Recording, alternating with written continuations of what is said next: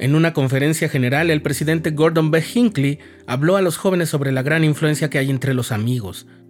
Hoy vamos a conocer la historia de un hombre de quien quizás no se sepa mucho, pero baste mencionar el dato más importante. Era el mejor amigo del profeta José Smith. Estás escuchando el programa diario, presentado por el canal de los santos de la Iglesia de Jesucristo de los Santos de los Últimos Días.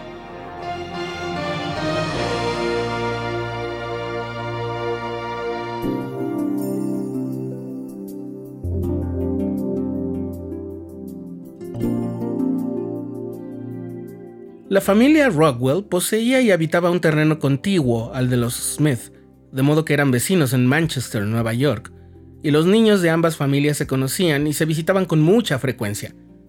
Y aunque Orrin Potter Rockwell era ocho años más joven que José, rápidamente se formó un vínculo de amistad muy profunda entre los dos. Cuando el joven Potter Rockwell escuchó a su amigo José Smith contar la historia del ángel y las planchas de oro, no pudo contener la emoción. Más tarde, cuando José necesitaba dinero para publicar el libro de Mormón, Porter recolectó frambuesas y zarzamoras a la luz de la luna después de terminar sus jornadas domésticas y las vendió. Y cuando ya no había fruta, juntó leña y la llevó a vender al pueblo. Todo ese dinero se lo dio al profeta. Ambas familias permanecieron siempre leales entre sí y cuando los Smith se mudaron a Fayette, Nueva York, los Rockwell los siguieron. Porter tenía 16 años cuando fue bautizado en la iglesia después de que se organizó en abril de 1830. Cuando los santos de Fayette se mudaron a Kirtland, Ohio, Porter fue con ellos, pero pronto fue enviado con el primer grupo de santos al condado de Jackson, Missouri. Los élderes solían reunirse en su casa para hablar de cómo proteger a los santos de los ataques del populacho. Ahí, en Missouri, Porter se convirtió en un gran tirador con la pistola y cuando José y sus consejeros estuvieron injustamente encarcelados en prisión, Porter hizo varios viajes a la prisión de Liberty para llevarles comida y consuelo. Cuando ya no fue posible que los santos continuaran en Missouri, Porter se ofreció como voluntario para quedarse allí hasta que el último miembro hubiera llegado a Illinois, lo que aprovecharon los vecinos de Jackson, que ya molestos con todos los miembros de la iglesia, levantaron cargos contra él, que se estaba quedando solo, para que así a Porter se le considerara un fugitivo.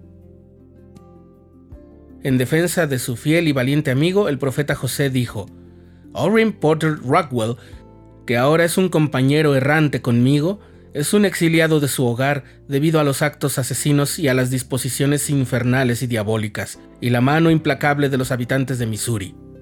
Es un chico inocente y noble, que el Dios Todopoderoso lo libere de las manos de sus perseguidores que las bendiciones de la salvación y el honor sean su porción. Cuando el exgobernador de Missouri, Lilburn Boggs, fue víctima de un intento de homicidio, Porter Rockwell fue acusado del crimen. Sin ninguna prueba de su culpabilidad, fue hecho prisionero y mantenido en un calabozo sin calefacción y sin ropa de cama durante más de nueve meses. Le dieron comida que incluso los perros se negaban a comer le pidieron entregar a José a cambio de su libertad, pero él se negó con los modales rudos y contundentes que lo caracterizaban. Cuando salió de la cárcel, hizo a pie la mayor parte del camino hasta Nauvoo, Illinois, y llegó a la casa de José Smith el día de Navidad de 1843, cuando el profeta y sus amigos estaban celebrando una cena. Estaba sucio, muy débil y con su cabello largo y maltratado. Quienes mejor conocían a Rockwell Creen que fue en esa ocasión cuando el profeta José Smith le prometió que si permanecía fiel a la iglesia y no se cortaba el cabello, como señal de su lealtad, nunca sufriría la muerte por una bala. A partir de entonces, Porter usó su largo cabello trenzado y recogido en un mechón en la parte posterior de su cuello. En Nauvoo era muy común ver a José y a Porter cabalgando juntos hacia la granja del profeta, y cuando José fue a Washington para pedir ayuda ante las autoridades gubernamentales a favor de los santos, Porter fue con él, entre otros hermanos. Después del asesinato de José y Hiram en la cárcel de Carthage, Porter se fue al oeste con el primer grupo de pioneros. Creía que el profeta José habría querido que él lo hiciera así. Sus servicios como explorador y cazador fueron invaluables. En 1849, Rockwell fue nombrado diputado mariscal de la ciudad del Gran Lago Salado y fue oficial de paz en Utah hasta su muerte. Cuando perseguía a los infractores de la ley, Rockwell era implacable y su resistencia era legendaria. Muchos lo criticaban porque no sabía leer ni escribir, pero tuvo mucho éxito en varias empresas comerciales en una época en que ser analfabeto en realidad era mucho muy común. Era leal a su familia y a sus amigos y muy generoso con todos. Cuando la esposa de Don Carlos Smith perdió su cabello por una enfermedad, Porter cortó su larga melena y se la regaló para que hiciera una peluca. Luego volvió a dejarse el cabello largo de nuevo. Explorador, guía y experto en la solución de problemas con los indios, Porter Rockwell llegó a ser muy famoso entre mucha gente dentro y fuera de la iglesia.